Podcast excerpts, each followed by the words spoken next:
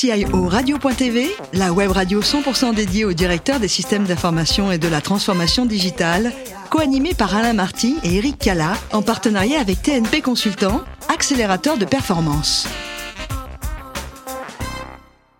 Bonjour à toutes et à tous et bienvenue à bord de CIO Radio. Vous êtes 11 000 DSI, dirigeants d'entreprise et acteurs de la transformation digitale, abonnés à nos podcasts. Merci d'être toujours plus nombreux à nous écouter euh, chaque semaine. Je vous invite à réagir sur nos réseaux sociaux et sur notre compte Twitter, notamment CIO Radio-du-Bas TV.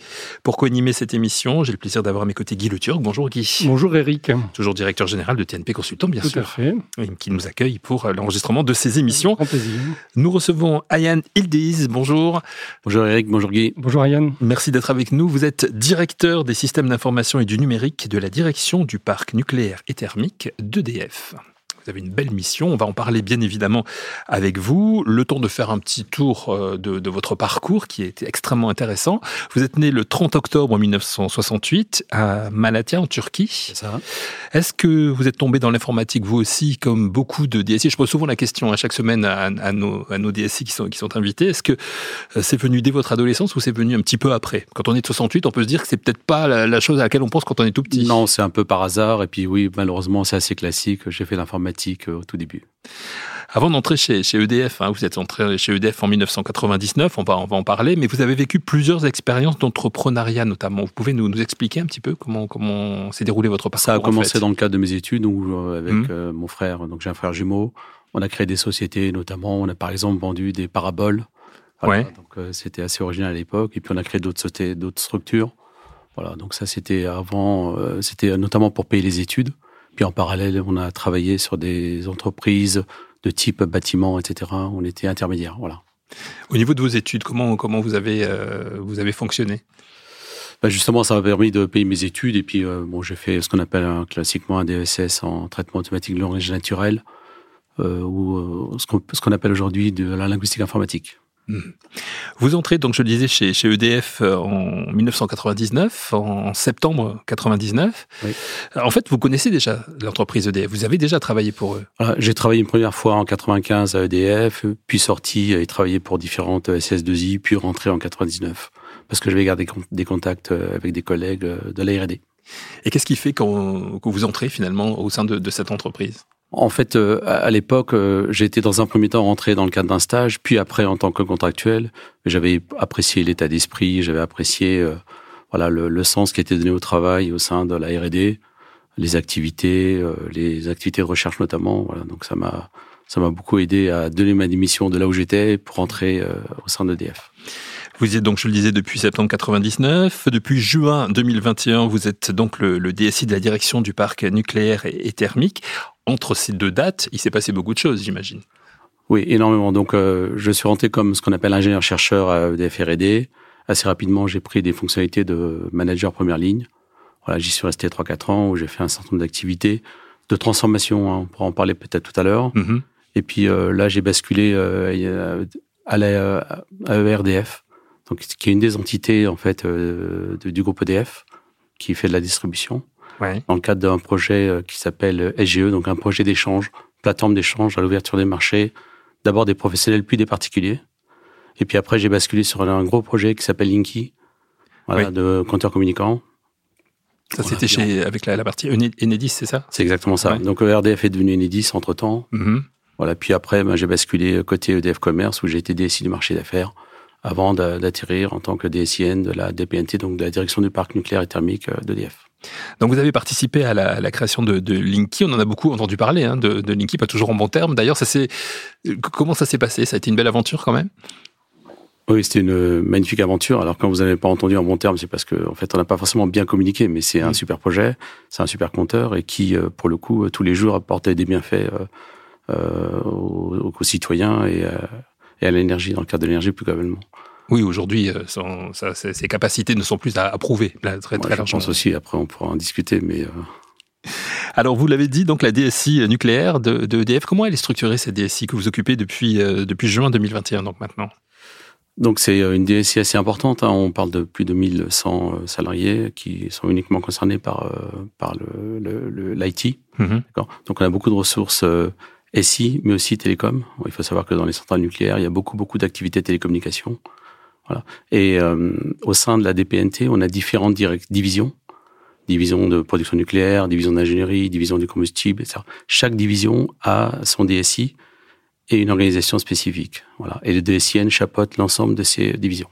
C'est un sujet extrêmement passionnant. J'imagine que vous pensez la même chose, Guy, et que vous avez des, questions pour, euh, pour Ayane Eldis. Alors, Ayane, est-ce qu'on peut dire qu'on est euh, dans une décennie euh, du nucléaire?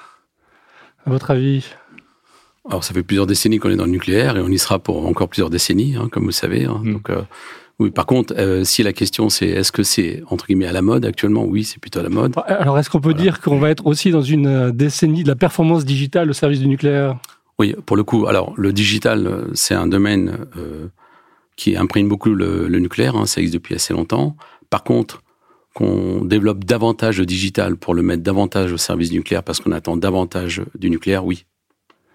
Et alors, dans quel domaine du digital pensez-vous que, vous, agissez aujourd'hui ou pensez-vous que En, fait, il y a plusieurs domaines. Tout d'abord, il y a l'incité d'améliorer les systèmes qui sont en production, voilà, de les rendre encore plus robustes, encore plus résilients. Euh, ben, le, dernier exemple, c'est ce qui s'est passé en Ukraine. Hein. ça nous a poussé d'être encore plus résilients en termes de, cybersécurité, par exemple sur le système d'information. Après, il y a un axe euh, contribuer davantage à la performance, donc utiliser le digital comme un vrai levier de performance. Et là, c'est notamment utiliser des technologies euh, pour lesquelles on n'était pas forcément euh, complètement ouvert, par exemple euh, le cloud public. Voilà, donc ça fait partie des orientations stratégiques importantes et fortes qu'on a actuellement. D'accord. Donc le, cloud et le nucléaire peuvent peuvent se faire bon ménage entre guillemets. Euh, c'est pas incompatible, surtout si on fait attention aux données et au patrimoine de données qu'on gère dans le cadre du, cloud public. Voilà. Donc c'est un enjeu important pour nous, notre patrimoine. Voilà, il y a du patrimoine qu'on sortira jamais et du patrimoine qu'on peut sortir en toute sécurité, surtout quand les conditions sont là. Et il y a donc alignement euh, au niveau COMEX euh, sur euh, effectivement la, nécessité de, s'engager dans une transformation digitale, dans des améliorations que le digital peut, amener aux différents métiers du nucléaire. Alors oui, au sein de la DPNT, donc il y a bien une volonté très forte du patron de la DPNT, Cédric Lewandowski, donc de, de mettre le poids sur le digital. Euh, D'où le programme d'accélération digitale mis en œuvre depuis un peu plus d'un an, qui a été renforcé avec l'arrivée du nouveau patron, Luc Raymond, qui est, j'allais dire, digital native et qui euh, a reconfirmé la nécessité d'utiliser le digital comme levier de transformation euh, à la fois du groupe, mais aussi euh, du parc nucléaire. Alors comment on développe ces compétences autour du digital au service du nucléaire? Ça doit demander des, des, parcours, une gestion des talents, des compétences assez pointues. Alors il y a deux axes. Il y a donc conforter euh, les compétences en interne, donc euh, notamment mettre, en place des formations et des certifications. Donc c'est ce qu'on fait par exemple dans le cadre du cloud, par exemple avec Amazon. Voilà, on a des dizaines de personnes qui sont formées et qui sont mises dans un processus de certification. Et par ailleurs, c'est le recrutement. Et donc on, a obtenu, euh, ce qui est assez nouveau, des recrutements massifs pour pouvoir entre guillemets recruter des talents et pouvoir concrétiser notre stratégie digitale. Et cette stratégie digitale, elle, euh, elle s'appuie beaucoup sur de la data? Alors, oui, de la data. Après, euh, le problème, c'est que euh, pour pouvoir produire de la data, il faut des applicatifs, il faut des processus, il faut former des gens. Donc, il n'y a pas que de la data, parce que j'allais dire, c'est que le résultat, mais un ensemble, une vision un peu systémique pour pouvoir le faire, oui. Alors, pour la data, on a énormément de data. Hein. juste à titre d'exemple, on a à peu près pour 2000 années de réacteurs ce qu'on appelle l'année de réacteur, de données euh, concernant nos, juste nos, nos, centrales nucléaires. Et on a des dizaines de millions de documents euh, qui nous servent au quotidien pour pouvoir effectuer nos, nos travaux. Donc la data, on n'en manque pas. Après, euh, on a besoin de la digitaliser davantage. Comment vous voyez votre rôle de, de, de patron de, cette transformation digitale à, à terme? En fait, on a, on a plusieurs axes. On a déjà un axe de entre guillemets modernisation de notre système d'information. Donc c'est le projet sur lequel on est actuellement, qui est assez colossal. Hein. Enfin, moderniser une entité comme euh, le parc nucléaire. Euh, voilà, on parle de plus de 32 000 salariés, des dizaines de milliers de prestataires, plus euh, des partenaires. Donc ça fait pratiquement 100 000 personnes. En plus, là, il faut faire bouger. que vous avez un petit peu de pression, non, actuellement, avec le gouvernement, j'imagine? un petit peu, oui. Mais pression à laquelle on résiste, puisque nos, centrales ont bien fonctionné, comme vous savez, mm. il n'y a pas eu de coupure euh, contrairement à ce qu'on a pu attendre. Donc ça s'est plutôt très bien passé. Euh, et donc oui, euh, la, la, transformation est importante. Et en même temps, nous, on doit garantir la sûreté et la sécurité du parc. Donc voilà, on a un concept, hein, c'est avancer sans perturber. Voilà, donc c'est on va essayer de, on essaie de respecter ce concept qui est important pour nous. Donc, ce qui veut dire, par exemple, du double run, ce qui veut dire de, la qualification à plusieurs niveaux, etc., etc. L'aspect sécuritaire, donc vous l'évoquez, il est très important, bien sûr. Il est vital. En fait, euh, toute la démarche, toute la stratégie euh, digitale est basée sur la cybersécurité. En fait, le principe est simple plus de cybersécurité pour plus d'ouverture. Donc, euh, l'inverse est malheureusement vrai. Et, c'est pour ça qu'on a un des axes prioritaires qu'on a mis en œuvre, c'est l'augmentation euh, le renforcement de la cybersécurité. Et la cybersécurité, c'est aussi l'implication de tous les métiers, j'imagine, au sein de, de, des entreprises. Oui, bien sûr. Euh, tout le monde est concerné à tous les niveaux. Enfin, au niveau groupe, on est protégé par le groupe. Et puis après, à notre niveau, euh, dans chaque direction, dans chaque sous-direction, euh, on, on, a vraiment, vraiment, dans, dans, chaque centrale, on a vraiment mis le paquet. Euh, on avait déjà fait ça, hein, mais on a accentué davantage. Justement pour pouvoir ouvrir, pour pouvoir aller dans le cloud.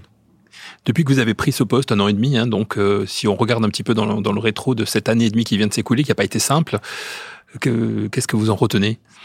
Euh, ce, que, ce, que, je retiens, là où je suis un peu surpris, hein, dans, dans, le cadre de mon parcours, je vais montrer que j'ai fait pas mal d'entités au sein du groupe. Hmm. Bah, c'est une des entités qui est capable d'aller euh, le plus vite, en fait.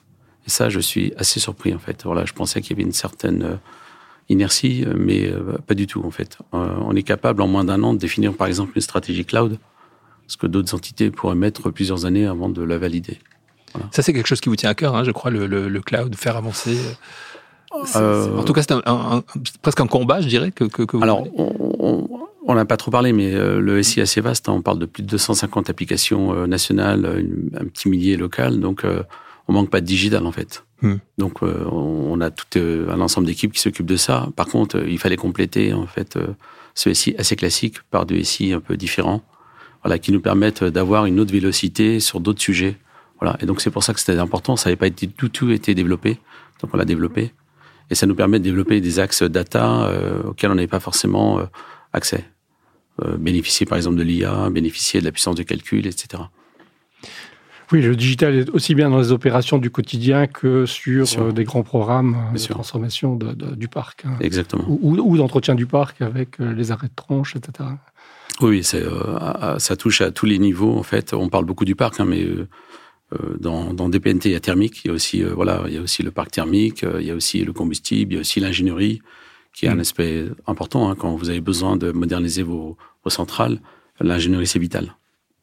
Et vous l'avez dit, vous recrutez hein, beaucoup. en ce moment, c'est facile de, de, de recruter. C'est, ça attire le nucléaire? On n'a pas eu trop de difficultés. Enfin, on pensait que ça allait être compliqué, mais euh, juste euh, l'an dernier, on a recruté à peu près une soixantaine de personnes, ce qui est pas mal hein, pour. Euh, alors, on recrute sur Lyon, sur Bordeaux, principalement, un petit peu sur Paris. C'est les centres de, production de, de, la DPNT. Et vous continuez à, recruter? Donc, oui, ça pour les auditeurs qui recruter à la fois sont intéressés. Ça peut oui, bien sûr. On va recruter à la fois cette année et l'année prochaine.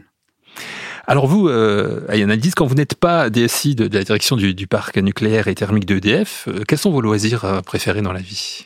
Pas trop en fait, donc euh, voilà, ça me prend beaucoup de temps. Voilà, je m'occupe de la famille et puis quelques loisirs avec ma famille, le, théâtre, la lecture, le cinéma, voilà. Sinon, plutôt classique.